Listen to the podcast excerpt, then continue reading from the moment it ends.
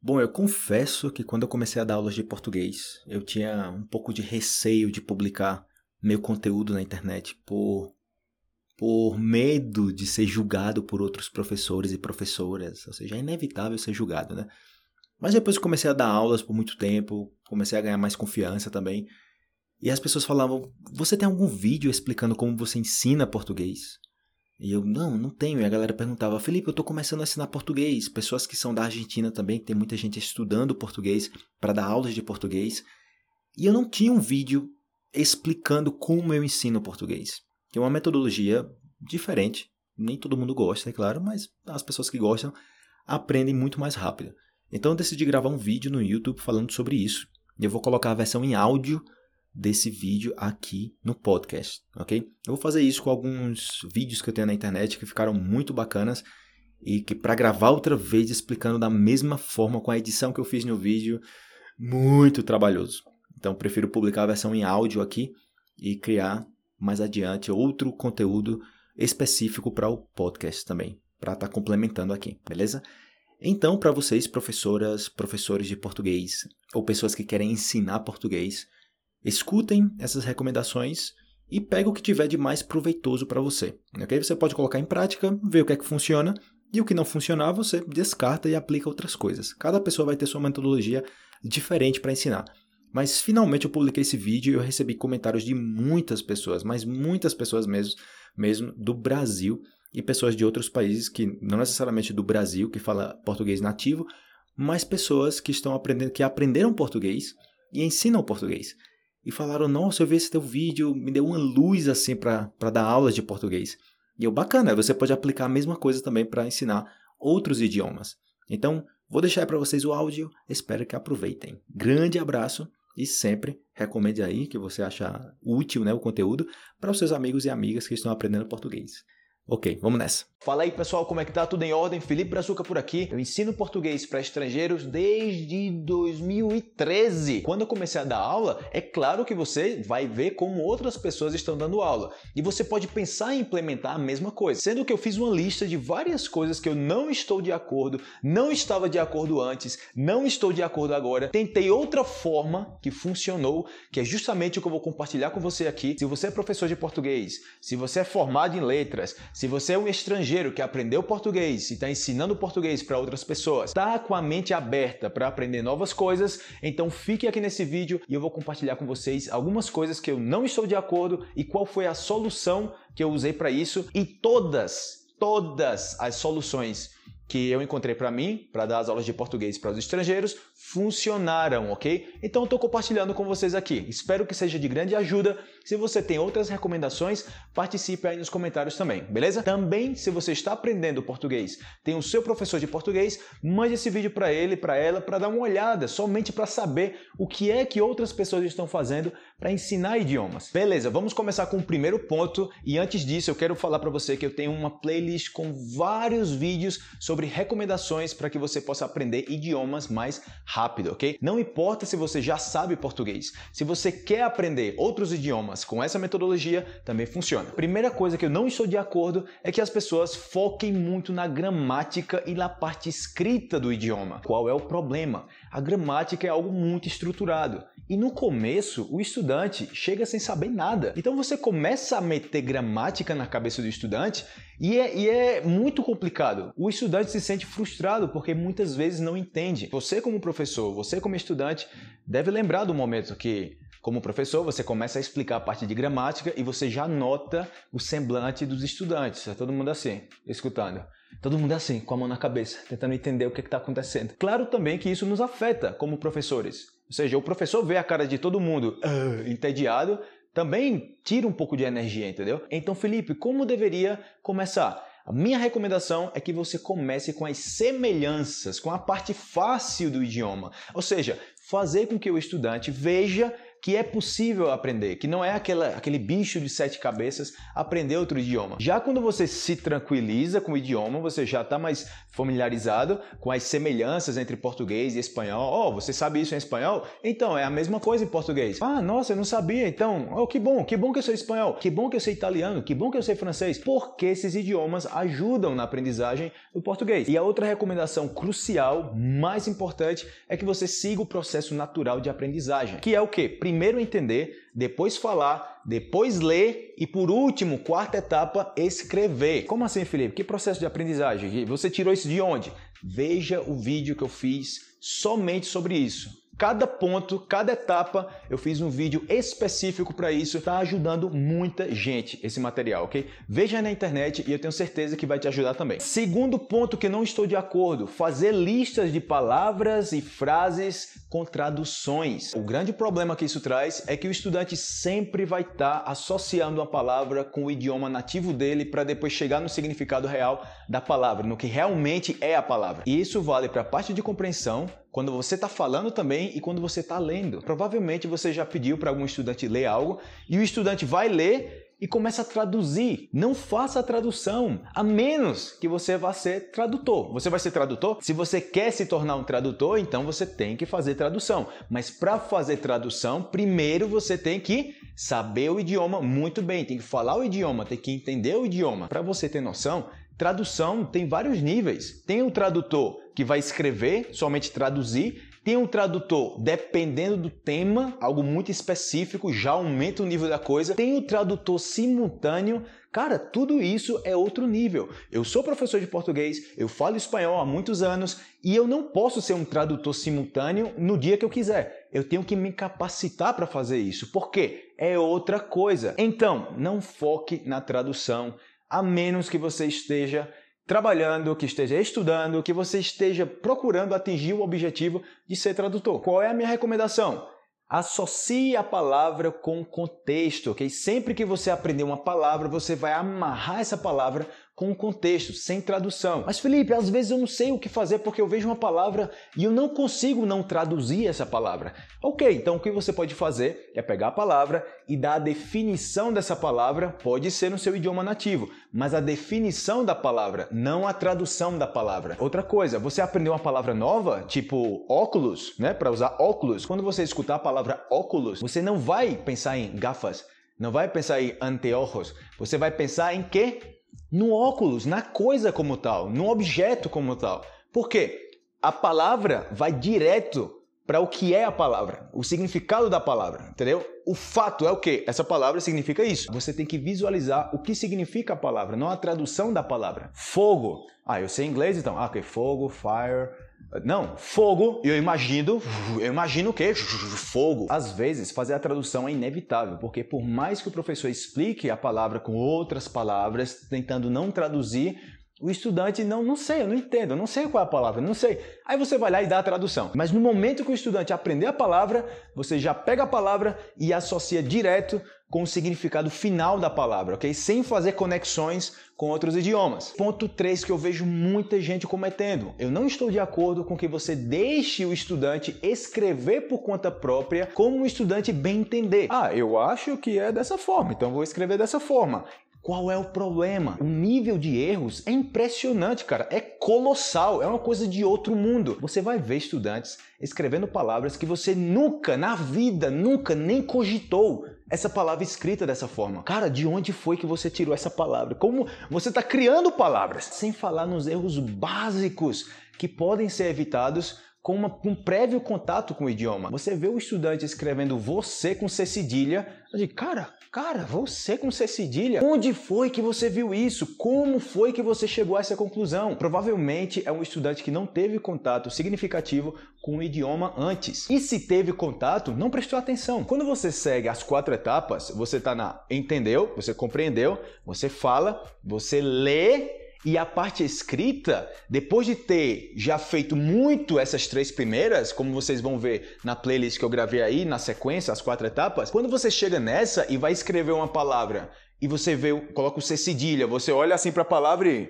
Hum, alguma coisa está errada aqui. Hum, ou seja, não soa bem. Eu nunca vi essa palavra dessa forma. Alguma coisa está errada. Então você vai lá e corrige, entendeu? Foque muito na etapa 1, 2 e 3. Entender, falar, ler antes de escrever. Mas Felipe, eu gosto muito de escrever. Eu quero escrever. Eu quero escrever agora, agora. Para a galera impaciente, você pode escrever no primeiro dia, ok? Desde que você saiba o que está escrevendo. Você tem que ter 100% certeza do que você está escrevendo. Nada de adivinhação, ok? Eu acho que é dessa forma, eu vou escrever assim. Não, para quem quer começar a escrever agora já. Você pode ir para o vídeo da parte 4, que fala só sobre escrita.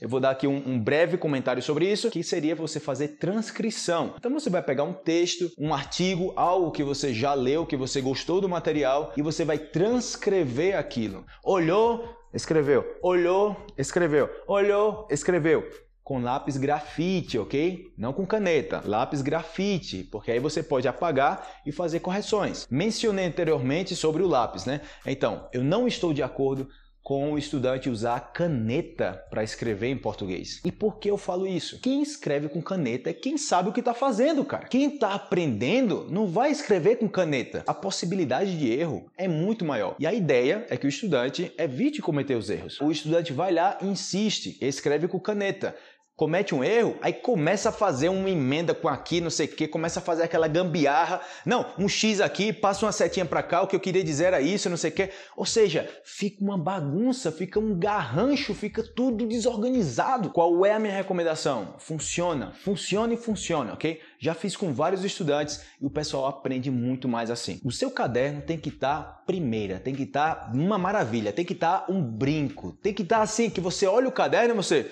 uau!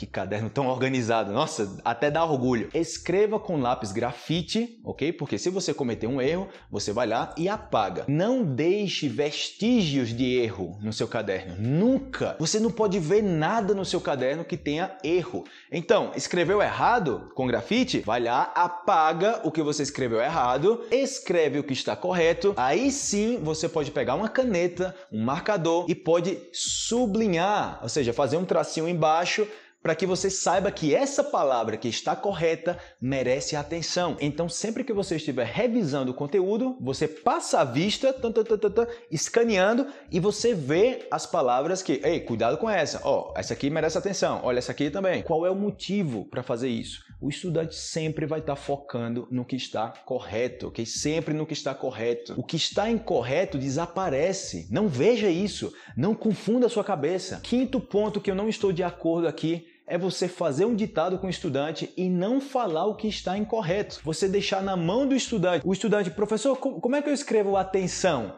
Ah, é, escreva como você acha que é. Escreva aí, depois a gente vê. O problema aí, frustração. Eu não sei como escrever. Aí eu fico lá, ai caramba, como é que eu escrevo? Como é que eu escrevo? Aí eu escrevo como eu penso que é. Aí eu escrevo lá uma maravilha. É, deve ser assim, né? Eu escutei assim, deve ser assim. Aí fica uma maravilha tudo errado. Minha recomendação, como o objetivo é minimizar a quantidade de erros, ainda que seja impossível não cometer nenhum erro, mas você pode minimizar ao máximo possível isso. Antes de fazer o ditado para o estudante, você pode simplesmente ler o ditado destacando ah, os detalhes. Então, olha, atenção, com C cedilha, ok? Com o tio em cima do A. Ah, né? faça. Então, faça, você coloca lá o C, F-A-C, C cedilha, A. O que acontece aí? O estudante começa a considerar os detalhes. Você, como professor, sabe quais são os erros que as pessoas mais cometem. Então, essa palavra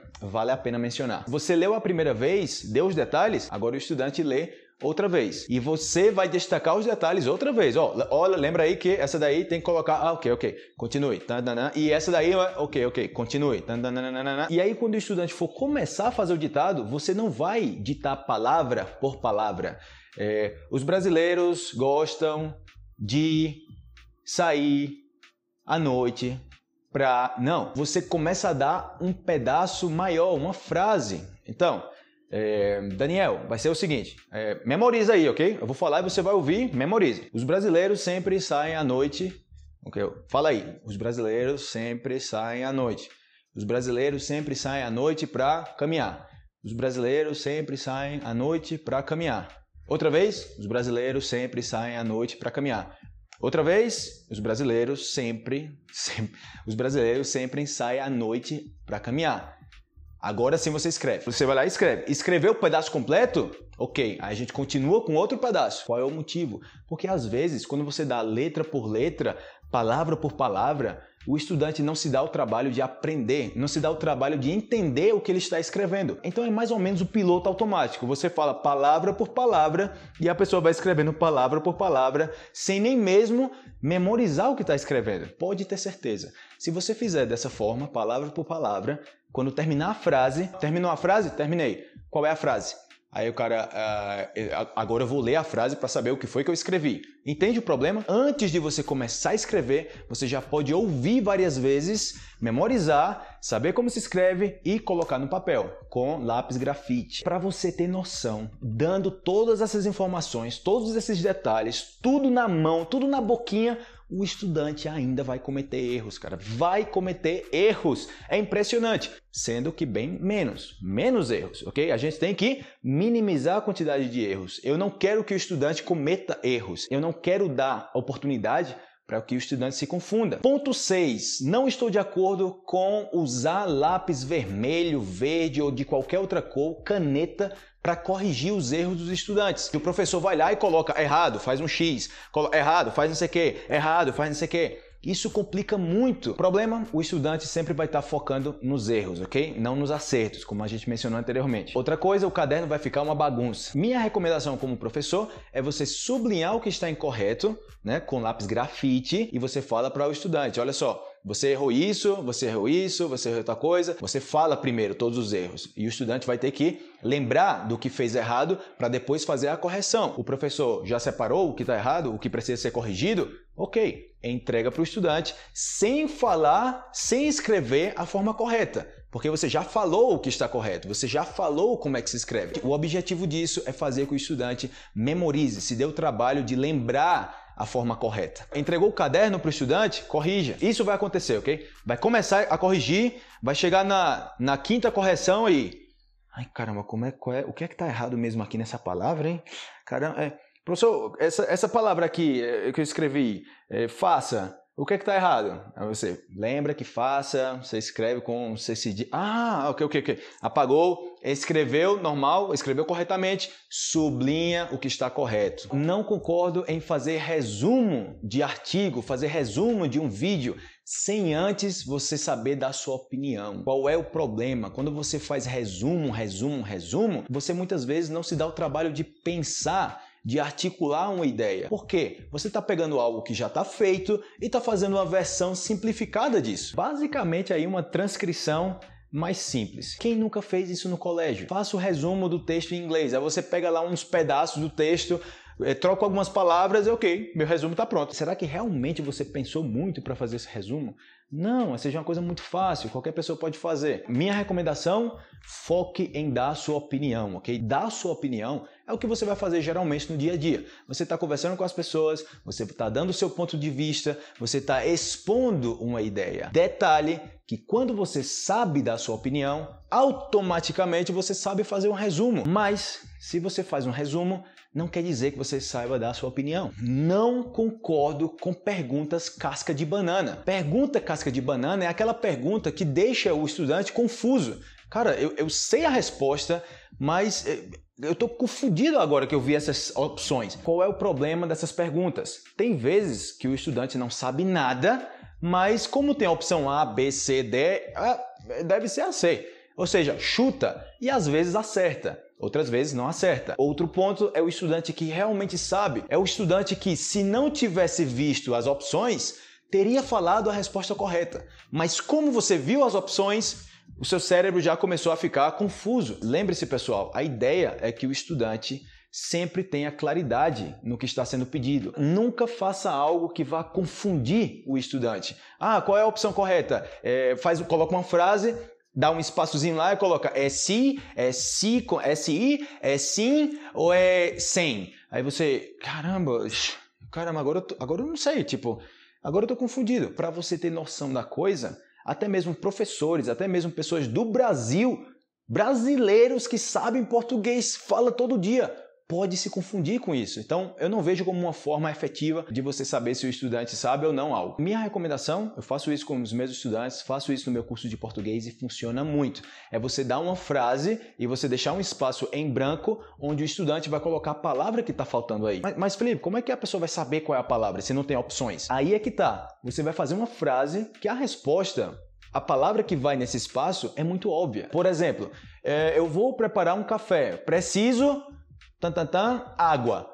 Preciso, se eu vou preparar um café, eu preciso o quê? Preciso esquentar, né? Eu preciso fazer algo com a água, eu preciso esquentar a água para preparar o café. E a outra forma que eu gosto muito também, que serve muito com os estudantes, é você começar a dar uma situação onde as pessoas têm que saber qual é a palavra, tipo a definição da palavra ou uma situação e as pessoas vão trazer essa palavra. Por exemplo, se eu já trabalhei com esse vocabulário com os estudantes, eu posso falar quando você tem aquele amigo que você empresta o dinheiro para ele, ele pega o dinheiro, agradece, fala que vai pagar daqui uma semana, não paga, passa duas semanas, não paga, passa três semanas, não paga. Você fala com ele e ele sempre está encontrando uma maneira de sair, né? De sair assim, tipo de, ah, ah, desculpa, cara, não tive tempo, vou pagar, vou pagar. O seu amigo, ele é o quê?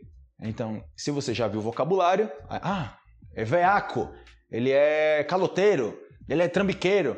Por quê? Você já viu esse vocabulário nas aulas, entendeu? Pode ter certeza que se você pegar a palavra veaco e perguntar o que é veaco, você já viu isso nas aulas? O pessoal vai dizer, ah, uma pessoa que não paga. Ok, isso é mais fácil. A gente tem que fazer o quê? um nível mais alto da coisa. É aquela mesma situação do resumo e da opinião. Você tem que atingir o quê? A opinião. Porque quando você chega na opinião, você também já abrange o resumo, nesse caso é a mesma coisa. Se eu der uma definição da palavra, se eu der uma situação e o estudante trouxer a palavra certa, o nível está muito bom. E isso é o que acontece na vida real. Se eu vejo uma situação onde tem muitas pessoas, aí eu Caramba, qual é a palavra? Ah, lotado. Caramba, tá lotado aqui, né? Tá abarrotado de gente. Ok, continuando, espero que esteja servindo, ok? Eu decidi gravar esse vídeo porque eu já comentei com muitas pessoas, muita gente já falou para mim, eu gosto muito dessa metodologia, eu queria que outras pessoas usassem também essa metodologia. E aqui estou eu compartilhando para quem quer melhorar, para quem quer mudar um pouco a forma de ensinar, lembrando que a melhor metodologia é a metodologia que funciona. Se a sua metodologia com seus estudantes, da forma que está,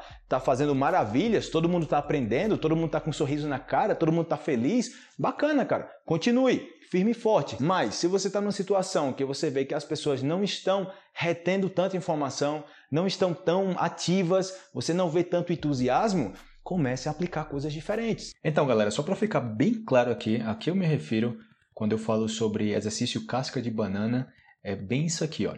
Palavras parecidas que existem, mas que confundem. Como, por exemplo, essa frase: só vou fazer esse favor, pam pam pam, você cozinhar hoje. Qual é a opção correta? Se, sim, sem ou se? Então o estudante fica na dúvida, né? Então lembrando que o objetivo da gente não é confundir o estudante, entendeu? Se o estudante sabe, ele vai colocar a informação correta, mas quando a gente faz isso aqui, confunde as pessoas. Ou ainda outra que é pior, palavras que não existem como opções erradas. Então, ontem eu que Tra, trajo, traje, trazo ou trouxe. A resposta correta é trouxe. Mas olha só isso aqui, o que tem de errado, só nessas duas perguntas. E, e, e agora complementando com essa terceira. Amanhã nós vamos, tá, tá, tá, um churrasco. Vamos fazer com C cedilha, ou vamos fazer com dois S, ou fazer com Z, que está correto, ou fazer com circunflexo, não é? Então, eu recomendo que que não façam isso, porque isso confunde muito os estudantes. E outra vez, cada professor vai usar a metodologia que bem entender, a metodologia que funciona, mas essa aqui é a minha opinião sobre exercícios.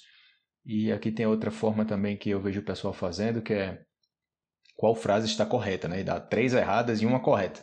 Aí eu tenho três possibilidades de erro aqui e uma tá certa. Então, sempre chevo meu, sempre chevo amigos para meu bar favorito, ou eu sempre levo amigos, ou eu sempre levo amigos, ou eu sempre levo amigos. E a outra, todos os dias eu falo com ela, ou eu falo com ela todo o dia, ou isso é tudo que eu falo com ela todos os dias. Ou todas as manhãs eu falo com ela. Então vocês entendem qual é o problema aqui? Eu estou dando várias opções erradas, eu estou focando mais no que está errado no, do que no que está certo. Então isso é um grande problema para os estudantes, porque você não deve nem deixar a possibilidade que o estudante veja o que está errado. Porque uma vez que o estudante vê uma palavra escrita de forma incorreta, ele pode ou ela pode escrever de forma incorreta também, porque já viu essa palavra escrita de forma incorreta. Então, qual é a, a solução que eu vou dar para vocês aqui, ok? Depois de terminar, de terminar daqui. Então, qual é a frase que está incorreta? Porque ele tem essa, né? Tipo, às vezes é qual é a frase que está correta? Aí dá três erradas e uma correta. Aí às vezes é qual frase está incorreta? Aí dá três certas e uma errada. Pelo menos essa essa última aqui dá três corretas que é o que você tem que focar, e uma errada. Mas ainda assim, tem uma opção errada aí para você se confundir. Então, não estou muito de acordo com esse tipo de, de exercício. O pessoal faz, o pessoal se diverte fazendo, com a ilusão que está aprendendo, mas a verdade está confundindo bastante. Então, a minha recomendação seria fazer isso aqui. Eu faço isso com os estudantes no, no curso de português, que é leitura e compreensão. Ok, como? Fazer frases onde o contexto entrega a palavra em questão. Como assim, Felipe? Eu faço uma frase com mexer, mas não pode ser qualquer frase com mexer. Tem que ser uma frase com mexer que o contexto entrega a palavra mexer. Por exemplo, depois de esquentar a água, você coloca café e açúcar e tem que mexer bem para dissolver tudo. Então, se eu tirar essa palavra daqui, mexer, essa palavra não existe, digamos, vai ficar coloca café e açúcar e tem que tan, tan, tan, bem para dissolver tudo. Para dissolver tudo, água, café e açúcar, dissolver tudo, tem que tem que mover, mexer. Por contexto, você descobre qual é a palavra que está faltando aqui. Então, o estudante ele vai ler essa frase várias vezes e essa palavra mexer, nesse sentido aqui, sempre vai estar amarrado com esse contexto. Agora, outro exemplo, e vocês vão perceber aqui que essas palavras que eu uso no curso são palavras que não têm nada a ver com espanhol. Geralmente as pessoas que sabem espanhol e estão aprendendo português não, não conhecem essas palavras, porque muda muito. Então, outra frase. Você já preencheu um formulário com todas as suas informações pessoais? E você está vendo aqui que eu estou usando o todas aqui, eu também usei o tudo aqui, que é um erro muito comum, não saber usar todas, tudo, mas aí eu faço o quê? Em várias frases eu vou usar essas palavras de forma correta, ok? Para que o estudante sempre veja o que está correto. Então aqui, preencheu, verbo preencher, está conjugado. Você gosta de ler em pé, sentado ou pam pam pam? Ou seja, se eu pergunto para você, você gosta de ler em pé, sentado ou qual é a outra opção? Qual seria a outra opção? Você fala, ah, eu sei que é tipo é, acostar, mas como é que se diz em português? Como é que se diz em português? Ah, deitado. Ah, o verbo deitar. Ok, beleza, entendido. Então, já aprendi as três frases, já sei sim ou sim as três frases, já associei mexer, preencheu e deitado com cada frase? Perfeito. Então, no exercício, você vai ver aqui a frase exatamente igual, essa frase exatamente igual, com a diferença que não vai ter a palavra, ok? Então, quando você lê a frase, você, caramba, tem, e tem que, ai caramba, qual era a palavra mesmo do, do, da frase, qual era a palavra, qual era a palavra? Aí você pode voltar para a frase e ver qual era a palavra, e isso vai reforçar a palavra com contexto, e aí você, ok, mexer, você coloca mexer aqui, correto. E a outra frase, mesma coisa, entendeu? Você já um formulário com todas as suas informações pessoais, aí eu vejo formulário todas as suas informações pessoais. Eu conecto o formulário, suas informações pessoais, e se você já tan, tan, tan, ah, preencheu, né? Preencher. Você já preencheu um formulário, pá, pá, pá, pá, e a mesma coisa vai acontecer com esse. Você gosta de ler em pé, sentado ou qual a palavra? Aí a galera deitado, deitado. OK, beleza. Então você sempre vai estar associando uma palavra com um contexto, ok? Nunca palavra solta. Outro exercício pode ser esse. Qual palavra ou expressão você usaria? E todas as opções estão corretas. É somente saber qual você usaria, tipo, normalmente. Para dizer o quê? Para dizer que a temperatura da comida está muito alta, você falaria o quê? Que está quente, que está queimando, que está pegando fogo, que está queimando a língua, ou que está fervendo. Nossa, essa comida está fervendo. Nossa essa, nossa, essa comida está queimando a língua. Ou seja, eu falaria, eu, Felipe Brazuca, falaria, caramba, que está pegando fogo essa comida. Essa comida está pegando fogo. Está muito quente. Já outras pessoas, no português mais básico, pode usar esse tá quente, ok? Tá quente, é o mais básico, né? Está caliente, ok? Outro exercício bacana é você perguntar um sinônimo de alguma palavra ou dar uma definição para que o estudante encontre a palavra. Por exemplo, recentemente eu fiz esse sinônimo de inchaço. Qual é o sinônimo de inchaço? Aí eu coloco garupa, coloco beliche, coloco caçula coloco calombo. E se você fala espanhol, você vai ver que essas palavras não têm nada a ver com espanhol. Então você sempre vai dar preferência para as palavras que não têm nada a ver com espanhol, no caso que você esteja ensinando para pessoas que falam espanhol ou que já aprenderam espanhol, né? Mas Felipe, essas três opções, essas primeiras estão incorretas. Então, qual é o ponto aí? Tá incorreta? Sim, mas não confunde na resposta.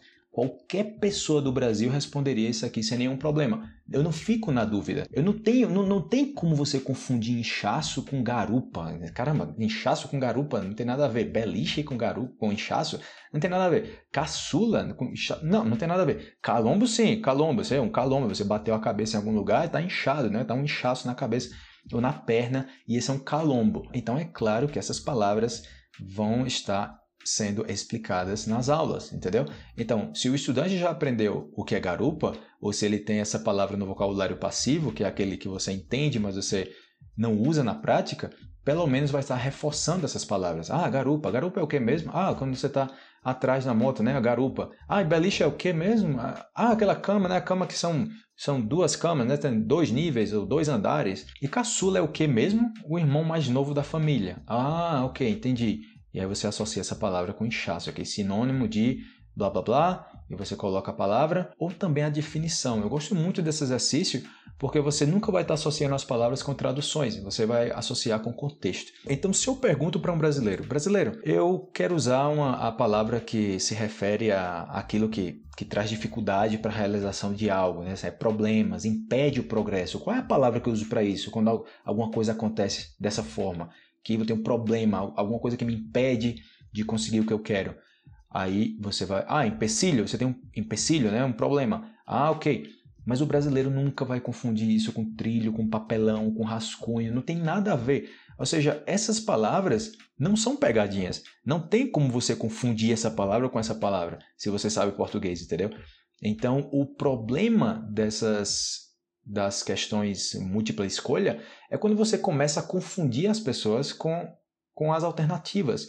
Então, às vezes você sabe a resposta, mas por ver as alternativas, você não sabe. Alguns exercícios que eu faço são esses e funciona muito bem, ok? Eu faço exercício com os estudantes e principalmente esse das frases ajuda muito. Porque às vezes o pessoal esquece qual é a, a, o verbo, né? Aí eu falo, lembra do, da frase, quando você esquenta a água, você coloca o café, o açúcar, aí você tem que, ah, mexer, mexer, ah, isso aí, entendeu? Então você vai estar trazendo a palavra em questão com base no contexto, entendeu? Por que eu sempre valorizo a questão de vocabulário? Porque é o mais difícil para aprender. Olha só, Nessas oito opções que eu tenho aqui, dá para explicar tanta coisa sobre essas palavras para vocês é, ensinar português.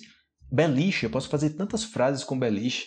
Caçula também. Então são palavras que são bem diferentes e que isso mostra que o estudante tem um nível mais avançado de português, porque sabe qual é a, a palavra específica para cada coisa. Por quê? Por exemplo, nessa palavra caçula, eu tranquilamente poderia falar: eu sou o irmão mais novo, ou eu sou o irmão caçula, ou eu sou o caçula da casa. Então, se você fala eu sou o caçula da casa, nossa, isso soa muito brasileiro, entendeu? Então essa é a ideia, que você tenha a palavra, que você possa aumentar seu vocabulário, porque é o que leva mais tempo para aprender. É vocabulário, entendeu?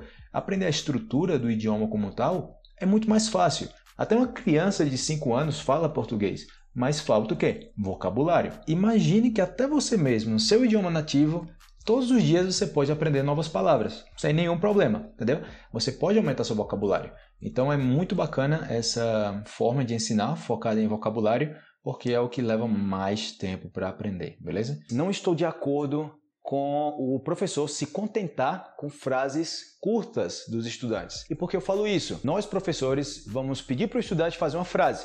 Então, fulano, faça uma frase como pular. É, eu gosto de pular.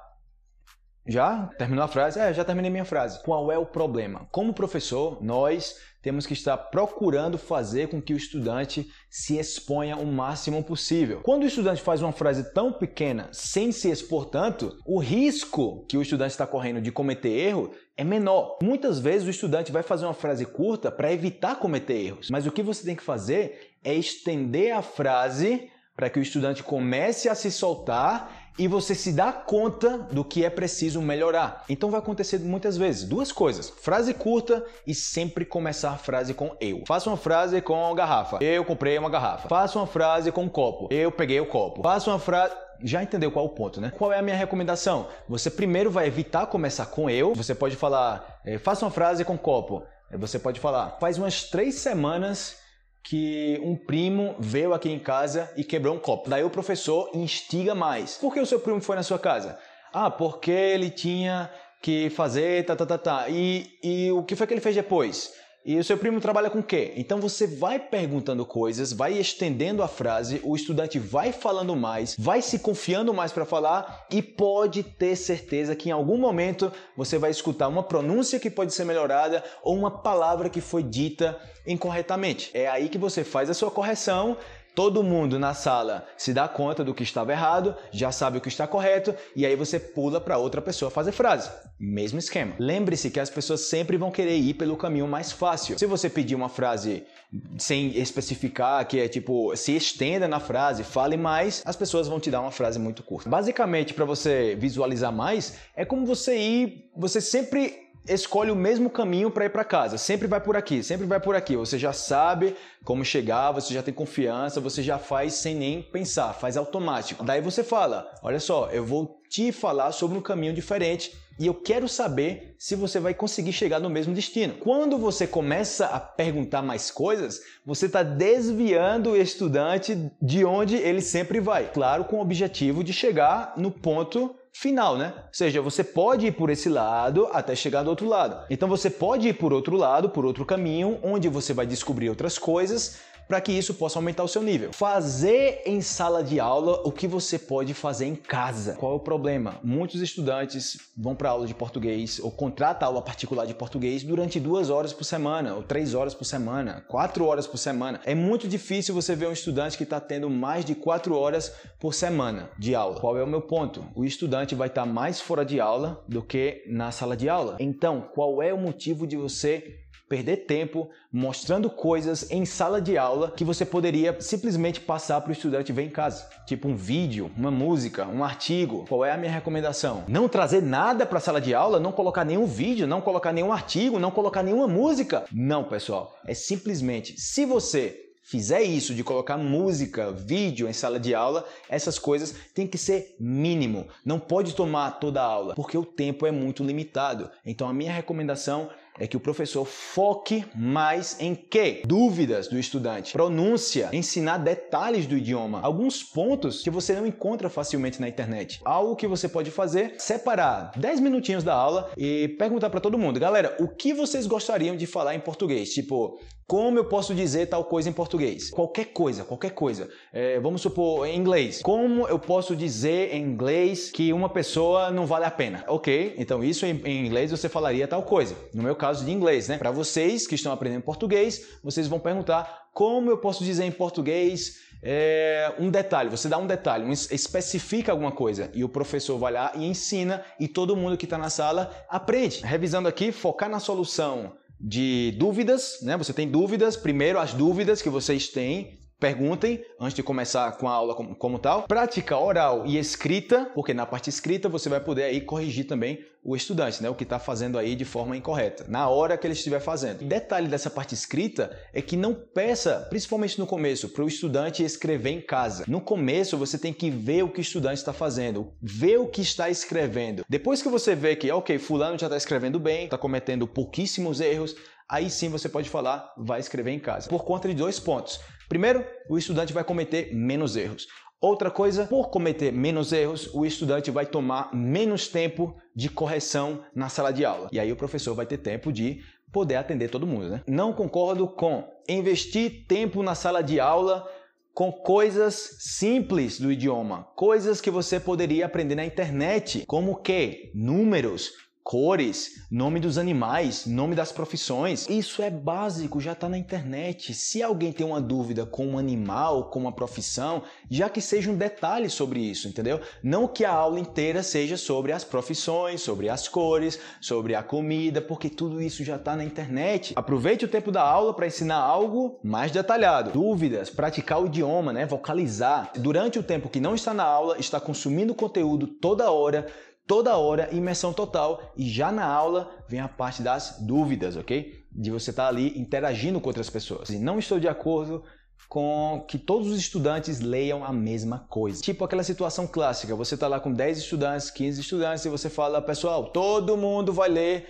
o artigo tal e na próxima aula a gente vai falar só sobre isso. Qual é a recomendação que eu dou? Eu pratico isso, eu faço isso com meus estudantes. Leia o que você quiser. Tem 10 pessoas na sala de aula, eu posso oferecer uma página, algumas páginas com material em português e nessa página você vai encontrar alguma coisa do seu interesse, vai ler, vai chegar na sala de aula, cada pessoa escolheu algo diferente e você pode comentar, dar a sua opinião resumida sobre o assunto. E aí você pode mencionar, quem quiser saber mais sobre isso, tá na página tal, o título do artigo é esse. Não estou de acordo com em uma sala com vários estudantes, cada estudante lê um parágrafo de um artigo. Qual é o problema? Todo mundo vai estar escutando, a galera quer participar, Cada um quer praticar português, mas vai estar tá ouvindo somente uma pessoa durante muito tempo. Sem falar também que às vezes o pessoal está num nível muito básico, a leitura é muito lenta, é cansativa e você fica entediado. Qual é a minha recomendação de ouro? Separe em grupos de três pessoas, somente três pessoas por grupo. Em um parágrafo, o parágrafo que uma pessoa leria para todo mundo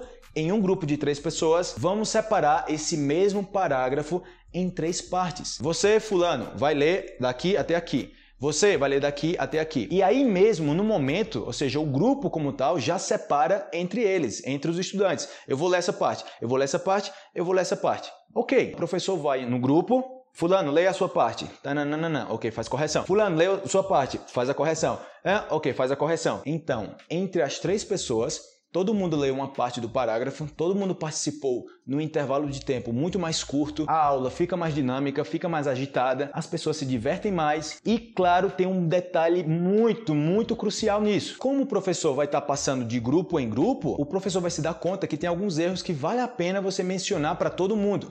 Então você dá 15 minutos, faz a atividade, durante os 15 minutos o professor passa em vários grupos, Todo mundo vai ler, o professor vai se dar conta do que precisa ser melhorado. Terminou 15 minutos, o professor chega, pessoal, muito bem, muito bacana. Tô vendo que o pessoal está melhorando muito a questão da leitura, a prática está levando à perfeição, mas eu vi aí muita gente com dificuldade para conectar essa palavra com outra palavra. Então, é você pegar uma amostra de vários grupos do que precisa ser melhorado, expor para todos e aí você pode fazer outra ronda, outra sessão de leitura. E você vai fazendo isso várias vezes. É muito mais dinâmico, muito mais divertido. Não estou de acordo que as pessoas façam aula de conversação, querendo que todo mundo converse, que todo mundo participe e reúna um grupo de 20 pessoas ou de 10 pessoas, onde cada pessoa vai falando uma coisa de uma forma circular. Você, agora é sua vez, fale. Tá, tá, tá, tá, tá. Ok, acabou minha vez. Falei um minuto. A ideia é que o estudante fale muito. Para fazer isso, a gente vai seguir a mesma lógica da parte anterior, do grupo. Pegar um grupo de três pessoas, onde você pode dar alguns temas variados de conversação, dependendo do grupo. Se já se conhece, dependendo do que já viu nas aulas, você pode dar temas variados para que as pessoas não se resumam a conversar sobre a mesma coisa. Então aqui nesse ponto 16, mesmo esquema. E você faz a mesma coisa, passa entre todos, pergunta se o pessoal tem dúvida, pessoal, alguma dúvida por aqui? Chegou algum momento que você gostaria de falar uma palavra, mas você não sabia qual era a palavra, você queria dizer o quê? Ok, então vou lá e anoto para depois a gente fazer aquela pausa, fazer os comentários e o pessoal continua conversando. Se você quiser dinamizar ainda um pouco mais, já fiz isso e funciona também, é cada vez que você faz a pausa, explica, uma pessoa de um grupo pula para outro grupo, a outra pessoa do outro grupo vai para outro grupo, ou seja, faz um giro, né? Dá aquele como se fosse o speed date, né? Sendo que é speed talk. Tá. E por último aqui, não estou de acordo com avaliar o nível de um estudante, pedindo para que o estudante fale sobre algo que não é do interesse dele ou dela? Porque eu falo isso, até mesmo no seu idioma. Se você quer saber se eu falo bem português e você perguntar sobre metodologia de aprendizagem de idiomas, eu vou soltar a língua, vou falar sobre tudo, eu vou ter mais propriedade para falar sobre aquilo por duas coisas. Primeiro que eu tenho muito vocabulário, tenho muita experiência com isso e eu gosto muito da, do assunto. Já se você perguntar para mim alguma coisa sobre algo científico, sobre geologia, sobre biologia, sobre... Eu, caramba, eu não tenho vocabulário sobre isso, eu, eu pareço uma criança criança falando sobre isso, eu não tenho conhecimento. Você não pode dar o meu nível de português com base em algo tão diferente do que eu estou acostumado a conversar. Minha recomendação: peça para o estudante falar sobre o que ele mais gosta, sobre algo que você sempre está conversando, sobre algo que você se emociona falando sobre isso. Se o estudante não tiver capacidade de falar disso em português, o nível está muito baixo. Se você não consegue falar sobre o que você mais gosta, sobre o que você está mais em contato em português, você precisa melhorar seu português. Essa é a forma que eu acho mais conveniente assim de você testar, de você avaliar o nível do estudante. Beleza, galera? É isso aí. Ficou bem longo esse vídeo, mas aí finalmente eu consegui aqui fazer uma lista de todas as coisas. Cada professor tem sua maneira de ensinar. E como eu falei no começo do vídeo, quer abrir a mente, quer fazer algo diferente, Ok, aqui está a informação. Eu só senti a necessidade, por tantas pessoas ter falado comigo sobre, cara, eu gosto muito da metodologia, você deveria falar mais sobre isso para que outros professores começassem a aplicar essas coisas. E eu, ah, caramba, ok, ok. Ok, eu vou gravar o vídeo falando sobre isso. Quem quiser aplicar, aplica. Quem não quiser, não aplica, entendeu? Continue dando suas aulas. Galera, é isso aí. Espero que vocês tenham aproveitado. Grande abraço para vocês. Não esqueçam de ver a playlist que eu fiz só com muitas recomendações sobre metodologia de aprendizagem, sobre como você tirar mais proveito do contato que você tem com o idioma, beleza? Um grande abraço. Não esqueça de deixar seu comentário, algo que você acha que possa ajudar outras pessoas, beleza? Um grande abraço e até mais. Valeu!